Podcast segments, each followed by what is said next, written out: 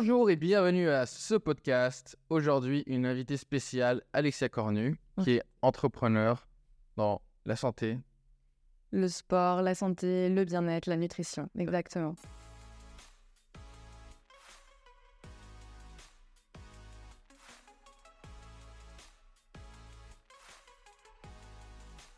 Alors, classiquement, euh, ce que je vais te demander, c'est simplement de te présenter, de me parler de toi, de ce que tu fais et de comment tu en es arrivé. Ok, je vais essayer de faire concis, puis après tu me diras si tu veux que je revienne sur certains points. T'as pas besoin de faire concis, euh, prendre ton temps. Ça va. Euh, donc, je m'appelle Alexa Cornu, j'ai 24 ans, je suis entrepreneur depuis que j'ai 20 ans. Donc, euh, j'ai créé ma première boîte entre ma deuxième et ma troisième année de licence au STAPS. Ok. Euh, et en fait, l'idée dans un premier temps, c'était de pouvoir faire du coaching comme je l'entendais, parce que je me retrouvais absolument pas dans ce que je voyais dans les salles de sport, en fait. Et donc, j'avais vraiment envie de proposer un accompagnement avec bah, déjà des piliers sur euh, le développement personnel, le bien-être, euh, la nutrition, parce que je pense que c'est extrêmement lié, et également euh, l'accompagnement sportif. Alors, moi, à titre perso, j'ai fait pas mal de compétitions en athlétisme. D'accord. Euh, mais l'idée, dès le début, en fait, c'était de m'adresser à un public à la fois féminin, mais aussi qui est absolument pas dans la performance ou dans la compétition, qui avait vraiment, en fait, envie de se remettre au sport, donc des gens qui n'étaient pas forcément à la base sportive. D'accord. Euh, et c'était tout de suite ma cible. Euh, je pense parce que c'était euh, typiquement le profil de ma maman et que en fait je me disais bah voilà comment est-ce que elle déjà je peux l'aider à ce qu'elle se sente épanouie bien dans son corps Hmm. et donc bah je, voilà avec les études que j'ai fait parce que j'ai toujours été passionnée par le sport et la santé du coup j'ai mis ça en place avec un petit peu euh, on va dire euh, c'était ma cliente type. C'était vraiment euh, le profil de ma maman. Et donc j'ai commencé comme ça en fait euh, en 2010 du coup à proposer euh, des accompagnements holistiques euh, pour euh, les femmes euh, qu'elles se sentent mieux dans leur corps. Et c'est quoi le profil de ta maman alors? Bah, c'était une des femmes, euh, enfin, tu vois, concernant ma mère il y a 14 ans, euh, qui était en préménopause, euh, en arrêt euh, d'activité physique parce que euh, charge mentale, parce que euh, le travail, parce que euh, trois enfants, et, et au final, qui s'est un peu oubliée, euh, qui s'est fait passer après, après tout, et puis, et puis qui a délaissé son corps, et puis en fait, qui a un peu rentré dans le truc du foutu pour foutu, donc euh, au final, j'ai pas le temps de faire peu, donc je fais pas. Euh, heureusement, euh, elle a toujours énormément euh, cuisiné, donc on a toujours mangé extrêmement sainement. Donc au final, c'est pour ça qu'elle avait un poids qu'elle arrivait à maintenir sans problème. Donc, elle arrivait quand même à maintenir un poids Oui, elle, était, euh, elle, elle avait un petit peu de kilos en trop, mais plus parce que justement, elle avait le métabolisme qui tournait au ralenti, dû à la, bah, à la préménopause et au fait qu'elle faisait pas d'activité physique. Mais après, la nutrition faisait que voilà, elle, elle avait quand même un mode de vie sain. Mais il y avait quand même ce côté déconnexion au corps, euh, peu d'amour vraiment de, de son corps, de soi. Tu vois, le côté, euh, je split un peu, euh, genre voilà, je suis joyeuse, j'ai mes amis et tout, mais je suis dans un corps qui ne me ressemble pas. Et donc au final, bah, je pense que j'étais assez sensible à ça. Et moi qui étais bah, dans le sport, qui avait un rapport avec mon corps qui était quand même bah, très très connecté, très proche. Et je me suis dit, mais en fait, c'est trop dommage de ne pas avoir ça. Et donc, comment est-ce que je peux l'amener à reconnecter finalement avec son corps et à retrouver confiance en elle, à reconfiance en son corps aussi, et puis à aimer prendre ce temps-là, parce qu'au final, je pense que n'importe qui, quand on commence à sentir les bienfaits de faire de l'activité physique, c'est plus facile de continuer de l'inscrire dans une routine, mais comment est-ce qu'on fait la première étape pour arriver justement à sentir les effets? Donc c'est vraiment ça qui m'a passionnée dès le début, et on est 14 ans plus tard, et en fait, c'est toujours ça qui me passionne euh, au fond, c'est le côté de, de montrer que le sport est accessible à tout le monde, euh, qu'avec euh, une alimentation où on se nourrit, qui est saine, sans produits transformés, sans compléments alimentaires, etc., on peut vraiment avoir des super résultats. Et qu'au final, la dimension mindset est hyper importante pour la motivation et pour ancrer dans le temps sur une routine. Quoi. Waouh, il y a plein de sujets là Ouais. à ouvrir. Du coup, ça me, ça me, ça me perturbe parce que je ne sais pas par lequel commencer. C'est comme si tu m'avais donné plein de paquets, euh, plein de petits chocolats à, à croquer. Euh, on va prendre en or- dans l'ordre. Euh, Chronologique. ouais, c'est quoi pour toi foutu pour foutu? Euh, Parce que je pense qu'il y a plein de gens qui nous écoutent qui sont dans ce cas-là. ouais. Dans, dans ce truc de foutu pour foutu, mais ils n'avaient pas peut-être mis le mot dessus. Mais moi, quand j'ai des, des, des prospects, des gens qui nous appellent, on a ces gens qui sont un petit peu dans. Tiens, ça- en fait, ce mot, il me parle, en fait, maintenant que tu le, Ouais. tu le dis. Bah, c'est un peu ce truc de quand les gens viennent à moi, ils arrivent en mode on a tout essayé. Quoi. En fait, limite, on n'y croit plus. Et genre, souvent, moi, c'est un public qui est principalement féminin, donc souvent, elles ont fait beaucoup de régimes restrictifs. Donc, elles ont énormément diminué leur métabolisme. Au niveau du sport, elles faisaient des sports hyper cardio à impact qui étaient absolument pas adaptés à leur niveau, donc il n'y avait pas de Ouais. progression dans l'entraînement, donc qui fait que soit elles se blessaient, soit elles se dégoûtaient très vite. Ça faisait trop mal, en fait. Et donc, euh, bah, du coup, les gens se découragent aussi. Et c'est humain, en fait. Enfin, je veux dire, je peux pas jeter la pierre à n'importe quelle femme qui n'est pas sportive, qui essaye de s'y remettre. Et sauf, elle se blesse, elle, elle, elle est dans la douleur. Donc, forcément, que, enfin, tu peux pas prendre du plaisir quand c'est comme ça. Quand on t'a jamais pris le temps de t'expliquer euh, comment est-ce que tu fais correctement les mouvements, l'intérêt d'avoir une progression dans l'entraînement, toute cette partie de planification, au final, Mhm. que les gens n'ont pas quand ils vont choper des vidéos sur YouTube. Et donc, euh, finalement, je pense qu'il y a beaucoup de gens qui se sont confrontés plusieurs fois à des sortes d'échecs, même si je déteste cette notion d'échec, mais de ce côté où j'ai essayé et j'ai pas réussi, donc euh, je me dis, bah, genre, ça marchera pas. Et, et après, on peut rentrer. Pour moi, le foutu pour foutu, c'est quand tu as, lâché l'affaire, en fait, que tu te dis, bah, en fait, c'est pas pour moi et que tu ne t'autorises même plus à te dire que tu peux être en réussite. Du coup, je pense que c'est des, des personnes qui, ouais, qui vont être dans, dans ce truc de, de finalement, c'est pas pour moi. Et même plus loin, des fois, c'est genre, je le mérite pas, quoi. Et tu vois, tu as l'estime de soi qui diminue énormément aussi en- dans ce mode de, euh, de au final, bah, genre, je suis pas bien dans mon corps, mais limite, euh, je le mérite, quoi. Genre, je mérite de pas être bien dans mon corps. Enfin, moi, j'ai souvent ces discussions-là au début suis en âge de. Bon, je suis plus une petite jeune. pas. Ouais, ou même des jeunes, tu sais, j'ai des, j'ai des jeunes, elles n'ont pas d'estime d'elles et elles se disent en fait, j'ai jamais aimé le sport à l'école parce qu'elles associent sport à humiliation. Et euh, au final, de, tu vois, d'avoir un peu de surpoids, etc. Et puis de se dire, bon, bah, au final, euh, je me sens, je me sens pas bien dans mon corps, mais je vais m'habiller différemment. Et, et, puis, et puis, en fait, c'est OK, mais alors, alors qu'il y ait des gens qui sont en surpoids et qui se disent c'est OK, mais qui soient alignés avec le fait que c'est OK, c'est une chose, tu vois mais des personnes qui ne le sont pas au fond et qui lâchent l'affaire et qui se disent qu'ils ne méritent pas mieux pour elles alors qu'elles sont pas OK avec ça, ça, ça me perturbe. Ça, c'est, ça va pas pour moi. Et encore plus celles qui bouclent en, en faisant semblant qu'elles sont OK avec ça. Alors là, c'est foutu. Ouais, parce qu'après, tu remets une surcouche. ouais, tu remets une surcouche, tu essayes de t'auto-persuader. Des fois, c'est même pas conscient. hein. Mais des fois, tu peux t'auto-persuader qu'au final, tu es bien avec ça. Et encore une fois, il y a des gens, je pense, qui sont, qui sont totalement bien. Et, et après, il y a surpoids et surpoids. Enfin, je veux dire, Voilà. quelques C'est- kilos en plus, On c'est hyper avec quelques aussi. kilos en plus. Il n'y a aucun souci. Mais quand beaucoup. euh, Après, quand tu es sur de l'obésité, de l'obésité morbide, que tu sais que en fait, tu te mets en danger au niveau de ta santé, que, que tu te détestes quand tu te regardes dans la glace et que tu te dis mais je mérite pas mieux, là, c'est pas OK pour moi. C'est c'est pas OK en fait. Je pense que tout le monde mérite de se regarder dans la glace et même s'il y a des en trop, de se dire euh, bah voilà, là, c'est vraiment OK. C'est OK. en fait, je m'aime avec ces kilos-là et c'est OK et que ce soit mm, réel, que ce soit profond. C'est marrant, j'y réfléchissais. euh, Je réfléchis beaucoup à ça dernièrement. Euh, C'est l'idée que l'acceptation de soi n'est pas antagoniste à la progression, mais au contraire, elle vient aider la progression, la progression. Et que justement, souvent, il y a, tu sais, un peu de ce truc un peu macho man, euh, youtubesque, qui rend bien en vidéo de ouais, il faut jamais lâcher, il faut être un guerrier, euh, faut se battre, nanana. Et du coup, j'accepte pas comme je suis, donc je vais chercher mieux, nanana. Parfois, quelqu'un qui est en surpoids, ça, ça va braquer la personne encore Mm. plus, ou la, la, tu vois, ou la faire se sentir, comme tu disais, humiliée, culpabilisée, Mm. et, et- et encore moins progresser. Et c'est peut-être se dire, ok, j'ai 40 ans, homme, femme, je suis en surpoids. Mais j'en suis où j'en suis, et si j'étais un petit peu euh, gentil avec moi-même, si j'avais un peu d'empathie envers moi, j'ai fait de mon mieux avec ce qui m'était donné, avec euh, les péripéties de ma vie. Et en même temps, c'est important pour moi, j'ai les moyens de progresser à Mm. mon rythme. Ouais, totalement. Je Mm. pense que chaque personne, euh, aujourd'hui, chaque personne est capable de progresser. Moi, je suis très très loin du no pain, no gain. Ouais, C'est vraiment quelque chose que je rejette complètement. Pour moi, tu, peux progresser sans souffrance. Tu peux atteindre tes objectifs sans souffrance. Et, Oui. Et clairement, enfin, la première étape, c'est déjà de t'aimer, de t'accepter comme tu es. Mhm. Et c'est pas parce que tu t'acceptes comme tu es que tu give up, en fait. Exactement. Tu peux totalement te dire, bah, en fait, je suis ce que je suis aujourd'hui, j'ai mes bagages, on, on en a tous.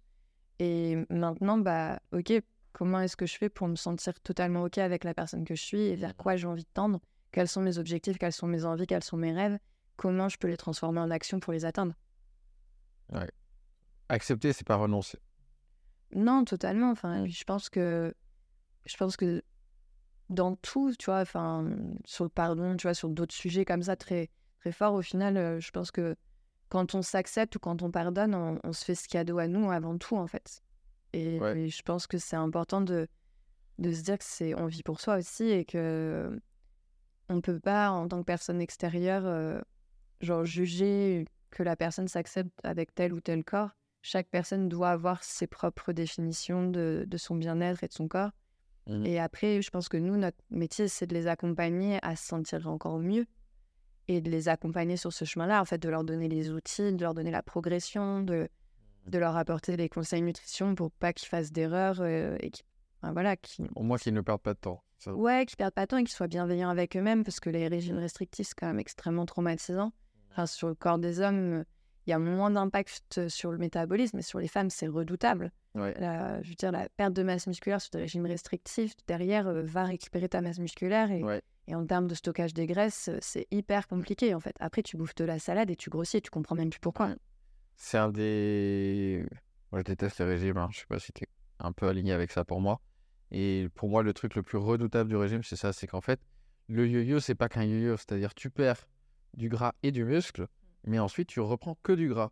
Donc, quand tu as fini ton yo-yo en aller-retour et que tu es remonté, en fait, tu es une version plus grasse de toi-même au même poids initial. Et ça, il n'y a rien de pire au final. Au, plus, enfin, au même poids dans les meilleurs des cas, hein, parce que c'est quand même souvent ton métabolisme a tellement diminué que tu reprends plus que ce que tu as perdu. Et l'estime de soi derrière. euh, et puis c'est surtout que quand c'est les premiers régimes, vu que ton métabolisme est encore assez élevé, Ouais. tu perds assez vite. Mhm. Donc tu te dis, ok, ça marche. Mais en fait, au bout d'un moment, vu que tu as perdu ton métabolisme, tu n'as plus de masse musculaire, tu perds plus. Et là, tu comprends pas en fait. Et tu es complètement diminué. Tu comprends pas, ouais. Ça, c'est... Nous, on appelle ça, ça cale. Comme une voiture qui cale au bout d'un moment. Et euh, Ouais, totalement. Bah, le métabolisme ne fonctionne plus en fait. Enfin, Mhm. il tourne au ralenti. Donc. euh, Et effectivement, je te rejoins là-dessus. Sur les femmes, ça, ça peut être plus dévastateur que sur les hommes, parce qu'on n'a pas les mêmes hormones.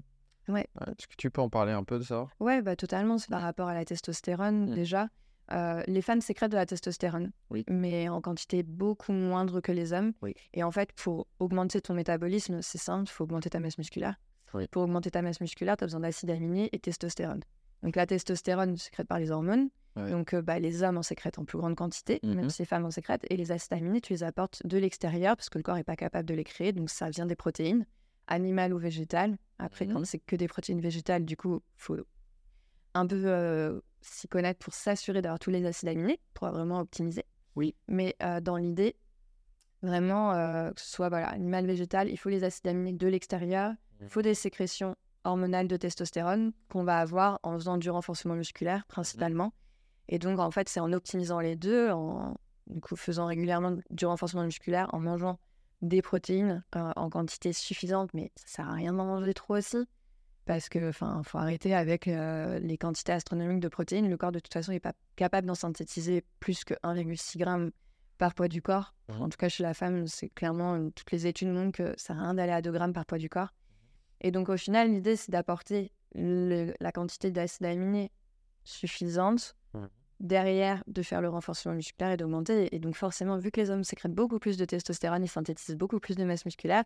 Donc, Mhm. quand ils s'y remettent, le métabolisme réagit beaucoup plus vite. Ouais. Chez les femmes, il faut compter à peu près 4 mois pour une augmentation significative de la masse musculaire au niveau du métabolisme. Donc, ça veut dire que pendant 4 mois, elles se sentent plus toniques, plus fermes, Mhm. Plus fortes. Elles sentent une progression, des, des exercices plus difficiles.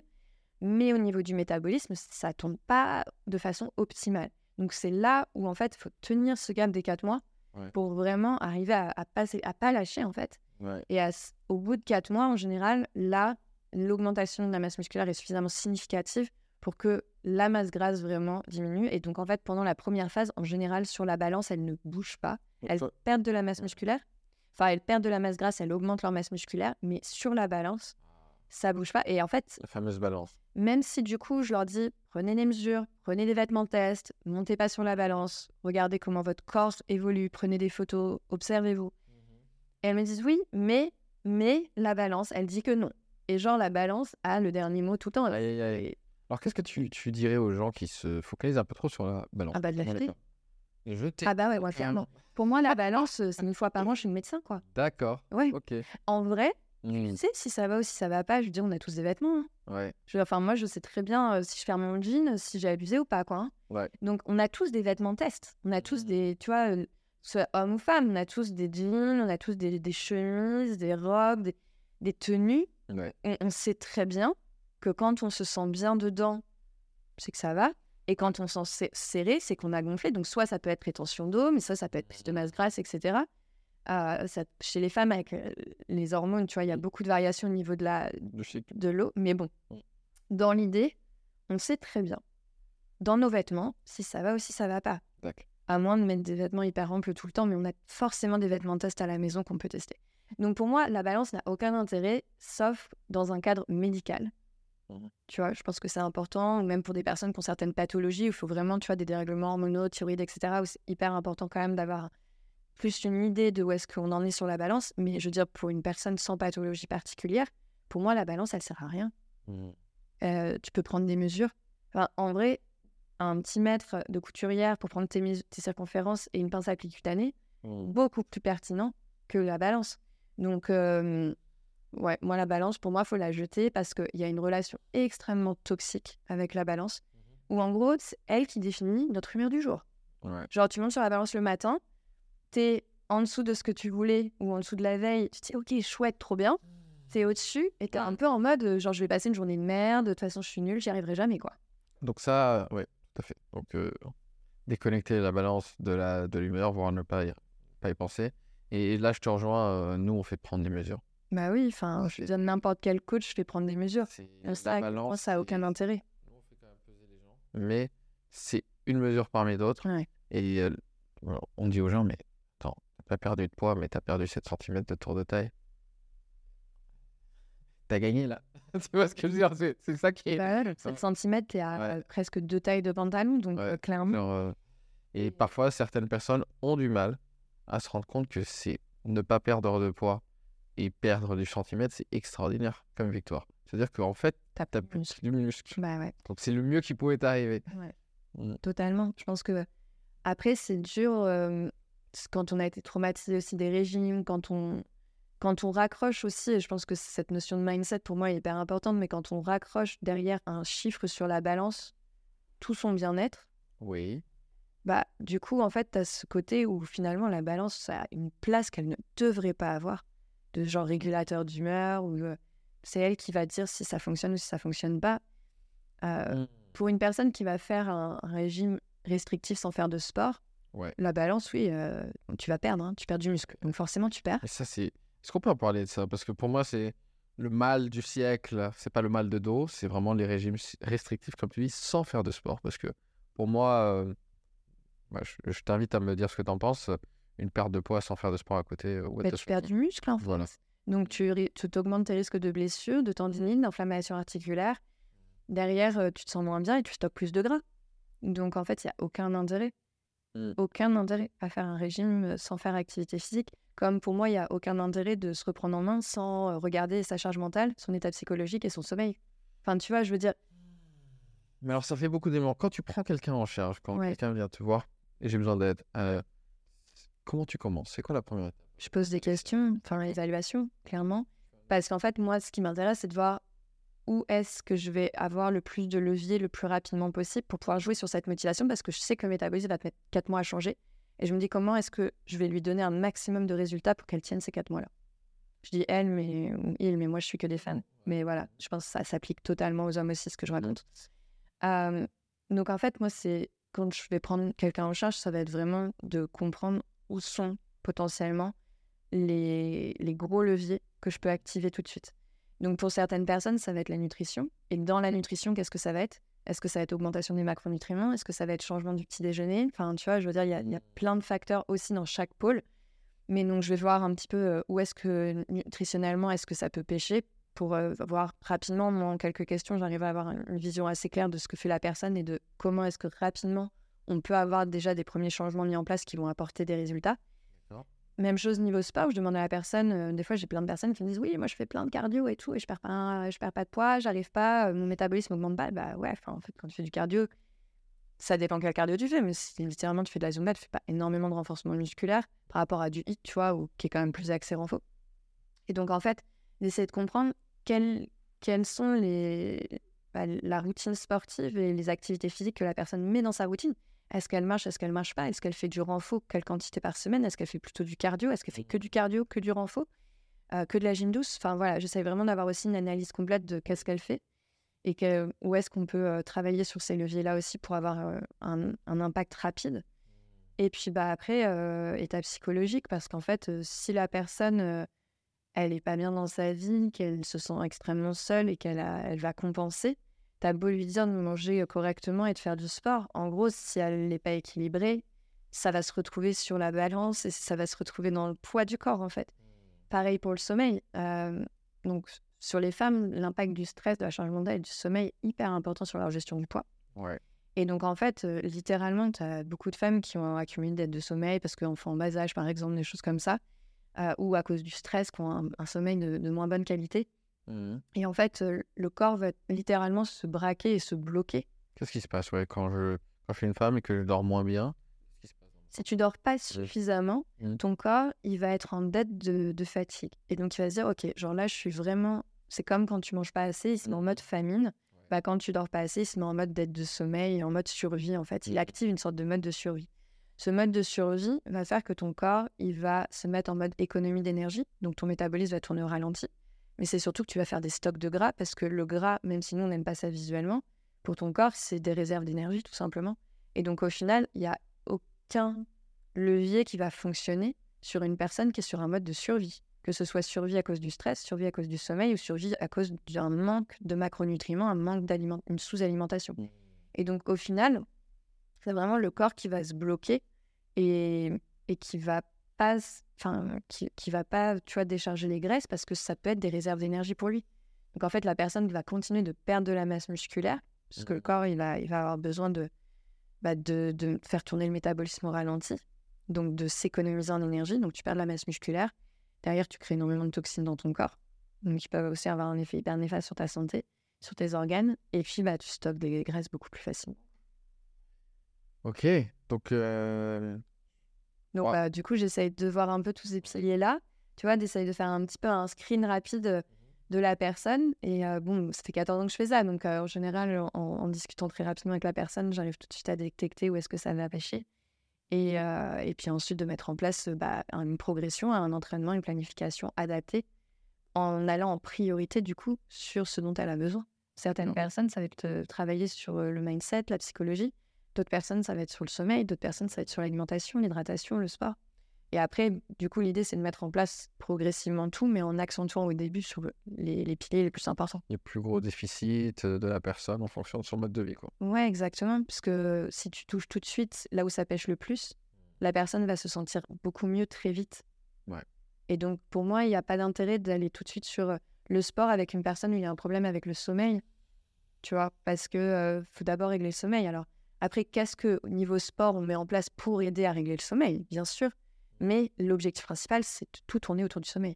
Et après, en fait, bah, dans chaque pilier, l'alimentation joue sur le sommeil, le sport joue sur le sommeil. Donc, comment, en fait, est-ce que derrière, tu articules un plan d'entraînement pour mettre tous les éléments ensemble?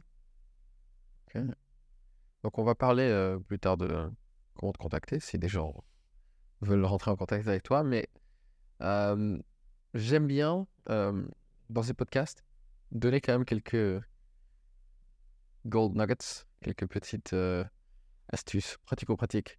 Euh, si tu devais dire à quelqu'un euh, qui nous écoute, qu'est-ce que je peux mettre en place directement là, rapidement? Je, je, je, vais mal, je suis en surpoids, je dors mal. Qu'est-ce que je peux faire très rapidement pour déjà avoir quelques résultats? Bah Déjà faire un pas en arrière ouais. et regarder ton mode de vie en fait. D'accord. Et donc te poser les questions de, bah voilà, aujourd'hui, tu vois, tu prends un cahier et puis tu notes quoi. Qu'est-ce que je fais niveau nutrition? Par exemple, pendant une semaine, tu traques tout ce que tu manges. D'accord. Parce qu'il y a ce qu'on fait et puis il y a ce qu'on croit qu'on fait. Non, mais enfin, soyons honnêtes. Hein. Ça, c'est, la... c'est un des grands, grands, grands sujet Bah oui. pour moi lors de mes coachings. Euh, le nombre de clients qui, qui te disent euh, Ouais, mais je fais, mais ça marche pas.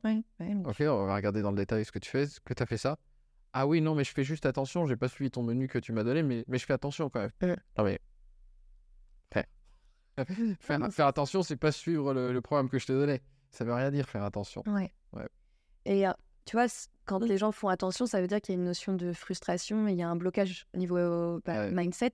Parce qu'en fait, euh, la personne associe de suivre ton programme à peut-être, euh, Mm. bah, tu vois, un challenge, de la frustration. Peut-être qu'elle se dit que, alors, elle mérite peut-être pas de réussir, donc elle s'auto- elle s'auto-sabote des fois. Enfin, tu vois, des fois, c'est totalement inconscient, encore une fois. Enfin, on peut pas blâmer non plus les, les personnes parce que souvent, c'est inconscient et qu'au final, la personne veut aller mieux et nous, on veut que la personne aille mieux. Donc, on est intime. Et après, du coup, c'est comment on active. Moi, je pense que un premier conseil, J'écris tout ce que j'ai déjà, tu, bah, tu traques tout ce que tu manges, tout ce que tu bois sur une semaine, en notant déjà tes horaires pour voir est-ce que tu as une régularité dans tes repas, Yes. euh, quelle quantité à peu près. L'idée, c'est pas de peser, mais c'est vraiment d'avoir une idée en termes de portions à peu près. Mhm. Euh, donc, je pense sur l'aspect nutrition, voilà, déjà traquer, traquer sur une semaine. Pareil sur le sport. Sur une semaine, regardez combien de pas est-ce que tu fais par jour. Aujourd'hui, enfin, n'importe qui avec un téléphone, il n'y a pas besoin d'avoir un tracker, tu vois, qui est, qui est très défini. Ouais, vrai. Déjà, juste avec ton téléphone, tu peux savoir donc combien de pas est-ce que tu fais par jour, quelle séance de sport tu fais, combien de fois? Tu vois, moi, des fois, je, oui, bah, je fais à peu près trois séances de sport. Non, à peu près, ça ne me parle pas. Genre, tu fais quoi exactement? Combien de temps Quel jour de la semaine? Et sur un malentendu, tu en as fait trois une fois. Et... Donc, euh, vraiment, d'avoir une idée précise de qu'est-ce que je fais réellement? Qu'est-ce que je mange réellement? Qu'est-ce que je bois réellement? Quelle est la quantité de sommeil que j'ai réellement? Parce que tu vois, des fois, j'ai des gens qui ont un sommeil de mauvaise qualité qui me disent je ne dors pas. Parce qu'en fait, quand on regarde, les personnes dorment se- dorment 7 heures par nuit. Ouais. Mais il y a, y a des réglages à faire. Et du coup, bah, quand tu déjà. Voilà, ils se sentent fatigués. Mais donc, en fait, déjà, quand les personnes te disent je dors pas et que tu regardes et que la personne dort quand même 7 heures par nuit, tu te dis bah, ok, genre, potentiellement, elle dort quand même. Après, est-ce que la qualité, est-ce que son sommeil réparateur, c'est une autre histoire, mais elle dort. Donc, en fait, déjà, Parce que t'as des gens qui sont carrément de, de 3-4 heures et là, c'est un vrai sujet, quoi. Oui, bah, enfin, là, je veux dire, c'est. Ouais, c'est extrêmement nocif pour la, pour la santé. Je suis bien blessée pour le savoir. Ça a été, ça a été moins un problème pour moi. Donc, euh, donc je pense que le sommeil, euh, c'est, c'est- enfin, ça fait partie des piliers de la santé. C'est, pour moi, c'est comme la nutrition, comme le sport. Tu veux bien m'en parler de ça? De... Le fait que pour toi, c'était un sujet, le sommeil. Ouais, bah, Je pense qu'il y a beaucoup de personnes qui, qui nous écoutent. Moi, ayant parlé avec des alphas, des clients, euh, c'est un truc qui revient quand même parce que c'est un peu moins tangible.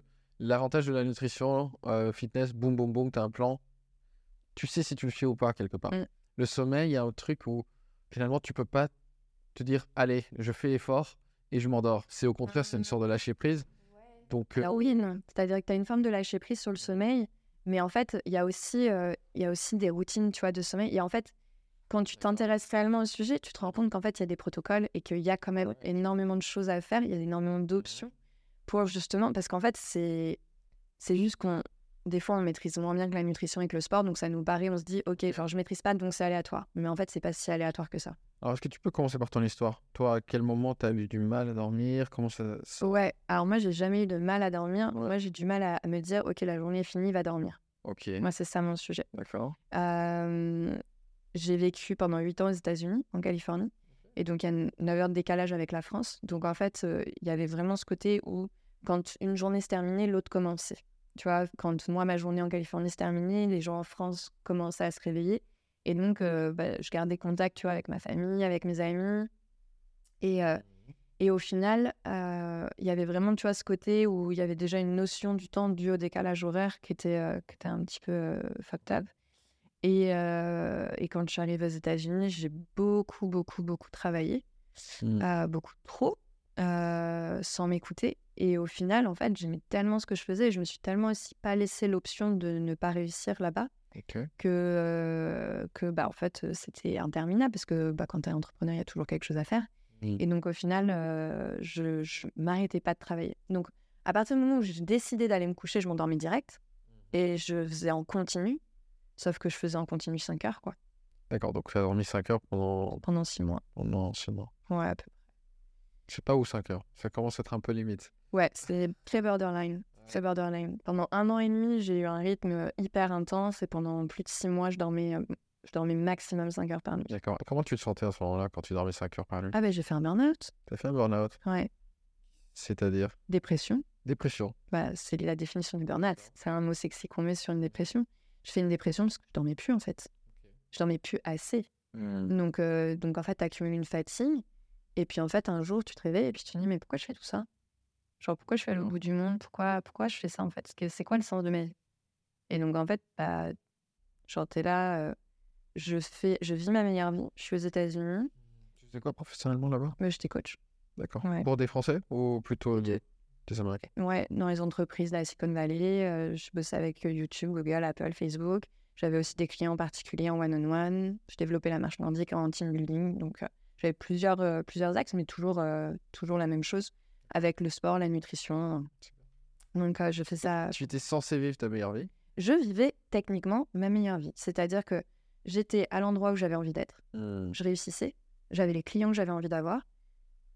Je- En fait, j'avais sur le papier la vie que j'avais eu envie d'avoir. Je, je me l'ai- je suis allée la chercher et je l'ai créée et je l'ai eue.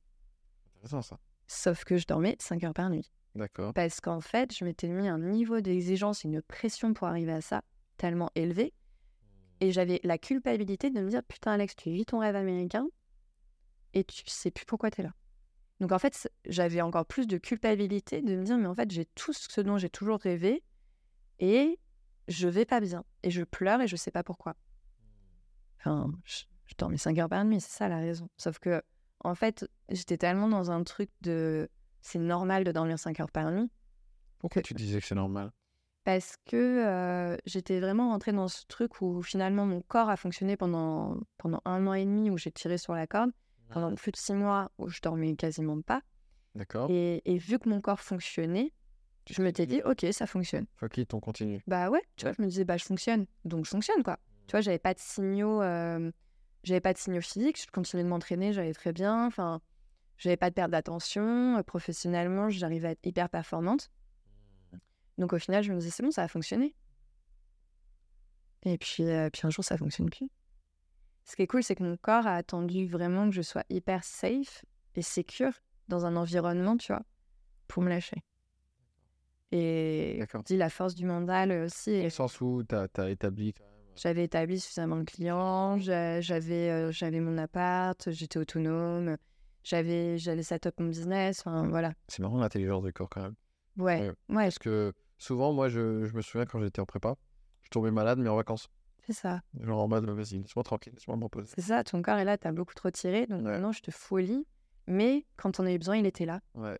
Et c'est pour ça que c'est une machine incroyable et genre Mm. tellement de gratitude pour mon corps parce que je suis consciente aujourd'hui qu'il y a eu des périodes de ma vie où je l'ai vraiment maltraité et que ben, il m'a il m'a toujours tenu en fait, il m'a toujours euh, m'a toujours soutenu et en fait c'est le meilleur cadeau qu'il m'ait fait c'est ce burn-out, tu vois, parce qu'au final je me suis énormément mise en question et j'ai beaucoup beaucoup travaillé sur moi et c'est à ce moment-là où j'ai vraiment commencé à, à faire un gros travail sur moi aussi, d'apprendre à davantage me connaître et de, de travailler sur mes limites, de travailler sur, sur moi en fait.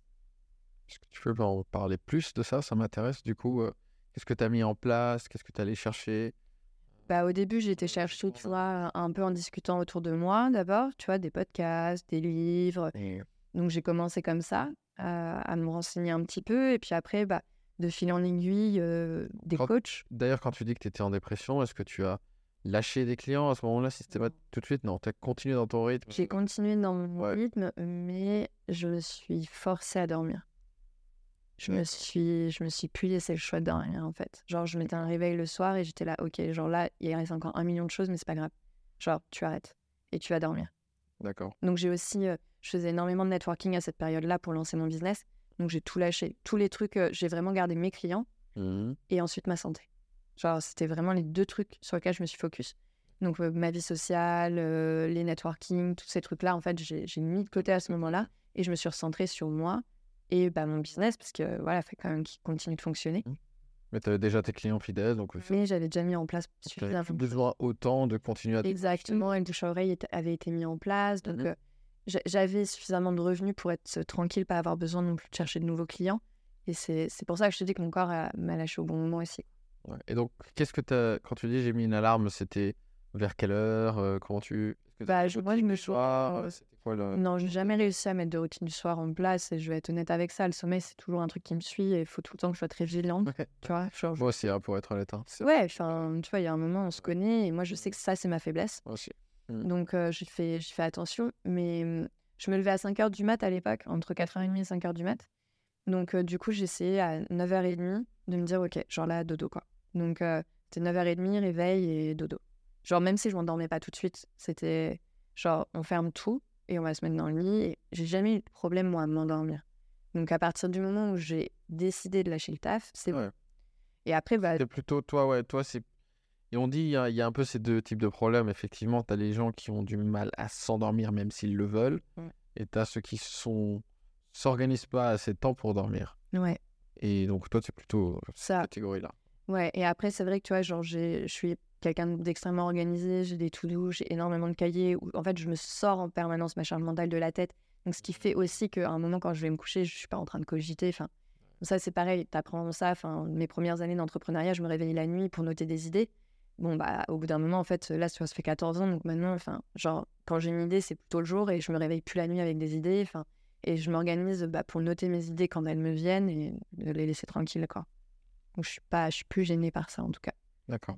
Donc, c'était vraiment ouais, plus ce travail de, de me donner la discipline dans le sommeil que je ne m'autorisais pas ou que je me donnais pas, en fait, parce que je l'avais pas mis sur le même pied que la nutrition, que le sport, tu vois.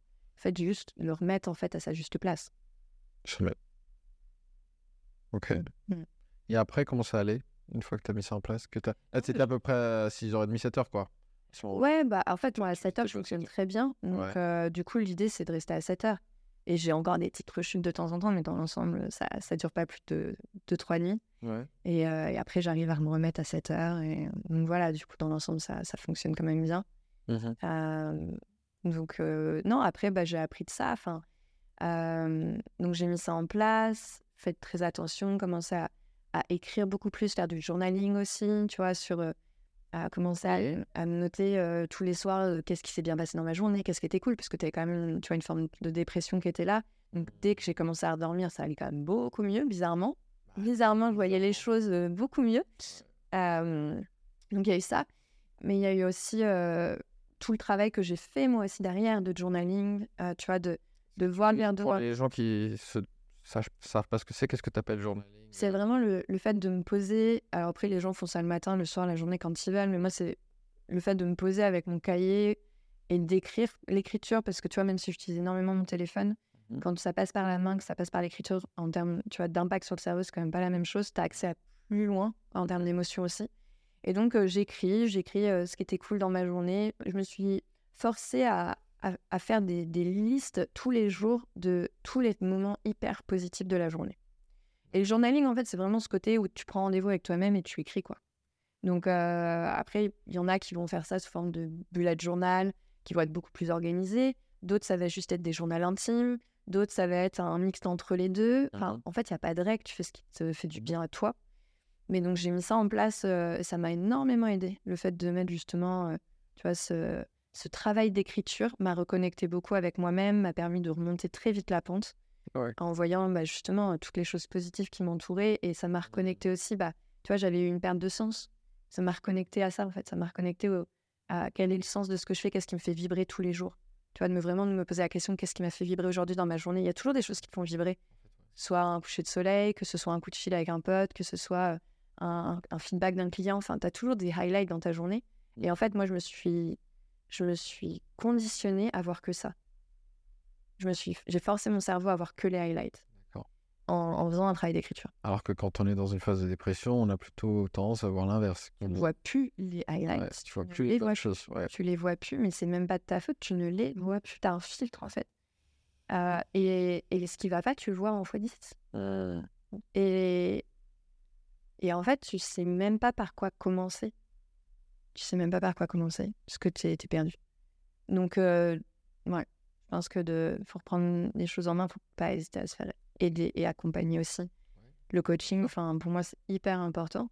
Alors après, j'étais aux États-Unis, donc nous, tu vois, il y a peu cette culture aussi des psys où, tu vois, c'est pas, genre, les psys sont pas là quand t'as un problème. Les psys sont là tout le temps. Mais tu vois, et donc en fait, moi j'ai gardé ça, tu vois, même en France. pour moi, c'est indispensable de. Je, passe mon temps à coacher des gens. je peux pas. Enfin, pour moi, je peux pas me regarder dans le miroir si je coach les gens, mais que je me fais pas coacher moi, en fait. Oui. Tu vois, il y a un moment, je trouve que on peut pas être tout le temps dans le don de soi, dans aider les autres et ne pas s'aider soi-même et ne pas avoir des gens qui nous aident aussi nous. Donc, que ce soit bah, dans le business, je me fais coacher, mais que ce soit dans la vie perso aussi. Avec, du coup, moi, j'ai choisi format psy plus que coach parce que parce que c'est ce qui me convient le mieux. Mais il y a vraiment ce côté où moi, je vois ça comme un travail de, main dans la main, en fait. Et tu vois, genre, je change régulièrement de psy parce qu'au bout d'un moment, je trouve qu'on stagne, j'ai fait le tour. Et comme je changerai d'entraîneur, tu vois, si au niveau de ma planification d'entraînement, quand je faisais de la performance, quand tu stagnes au bout d'un moment, tu vas chercher d'autres entraîneurs, tu vas te chercher d'autres ressources. En fait, je fais la même chose. Genre, quand j'arrive à la fin d'un cycle avec une psy, parce que je trouve que voilà, on a fait le tour des ressources de ce qu'elle pouvait m'aider, mmh je passe à quelqu'un d'autre pour tout le temps, en fait, travailler sur moi, tout le temps évoluer, tout le temps apprendre à me connaître, euh, pour, euh, pour incarner aussi ce que je suis et, ce que je fais, en fait. Mmh. Tu vois, il y a vraiment ce truc aux États-Unis qui est lead by example, tu vois. Genre, moi, donner des sons, ça m'intéresse pas, mais genre, partager ce qui, moi, m'a aidé et ce que j'ai appris de par mon expérience personnelle, mais aussi de par mon expérience, parce que j'ai plus de 15 000 heures de coaching en one-on-one. donc, euh, du coup, j'ai énormément appris aussi avec les gens. Et en fait, de, prendre tout ça pour pouvoir ensuite accompagner, mais de toujours me remettre moi aussi en question. Quoi. Tu parles de, d'organisation. Tu dis que tu es quelqu'un de. Tu as toujours été organisé. Euh, ça m'intéresse. Est-ce que tu. Il y a des gens qui, qui nous écoutent, je suis sûr, qui se disent Ah merde, moi je suis pas organisé coup, c'est foutu pour moi. Qu'est-ce que tu dirais à une personne qui se dit, qui se dit ça? Qui se dit être moins organisé ou qui l'est vraiment? Par quoi je commence? Bah, Des tout petits trucs en fait. Mais ça, c'est valable pour la nutrition, c'est valable pour le sport, c'est valable pour le sommeil, c'est valable pour l'organisation. C'est-à-dire de ne pas voir uniquement l'objectif de ce que tu aimerais, mais de dire, euh, d'être assez franc avec où est-ce que tu en es aujourd'hui. Et ensuite de dire, OK, bah, entre là et là, il y a quand même euh, pas mal d'étapes. C'est quoi la première? Mmh. Et de pas dire, euh, bah, aujourd'hui, en fait, j'ai aucun contrôle sur mon planning puisque j'en ai pas spécialement. Je fonctionne en freestyle total et je veux me lever à 5h30 du matin. je veux faire 15 milliards de choses avant de commencer ma journée de taf. Je vais mettre une morning routine de 2h30 où je vais faire la douche froide, la méditation, l'écriture, le journaling, la lecture de Tony Robbins. Et en plus, je vais faire du breathwork et bah, bah, bah, bah, bah. Et, et en fait, le truc est intenable. Du coup, je m'en veux parce que je culpabilise parce que j'ai jamais. tu commences pas, quoi. Moi, tu viens de dire ça, j'ai envie de partir en courant, quoi. Ouais. Tu vois? Donc, non, je pense que c'est important de, de commencer, enfin, déjà d'être honnête avec, OK, quelle est ma routine aujourd'hui mmh Et c'est quoi le premier petit pas que je peux faire, en fait? Genre, si aujourd'hui, je me lève, je prends une douche et je pars au travail, tu vois, bah, OK, qu'est-ce que tu peux associer avec prendre ta douche, quoi? Euh, et commencer comme ça en disant bah, un truc que je fais déjà, qu'est-ce que j'y associe? Et en fait, petit à petit, de dire bah, j'associe un truc, j'essaye pendant une semaine, si ça marche, c'est cool, si ça marche pas, bah, j'essaye autrement. Et en fait, de toujours essayer et un truc à la fois, un objectif à la fois. Parce qu'en fait, tu peux te mettre 10 objectifs en même temps, ça va te prendre 6 mois et tu vas rien avoir fait. Alors qu'au final, tu peux te dire je fais un objectif, je prends 3 semaines à chaque fois pour pouvoir l'implémenter tranquillement, prendre le temps de l'ancrer. Et puis une fois que c'est acquis, ok, genre, je passe à un autre. Et en fait, dans six mois, bah, tu auras mis en place beaucoup plus de choses que si tu avais essayé de tout mettre en place d'un coup et qu'au final, six mois plus tard, tu es au même endroit. Quoi.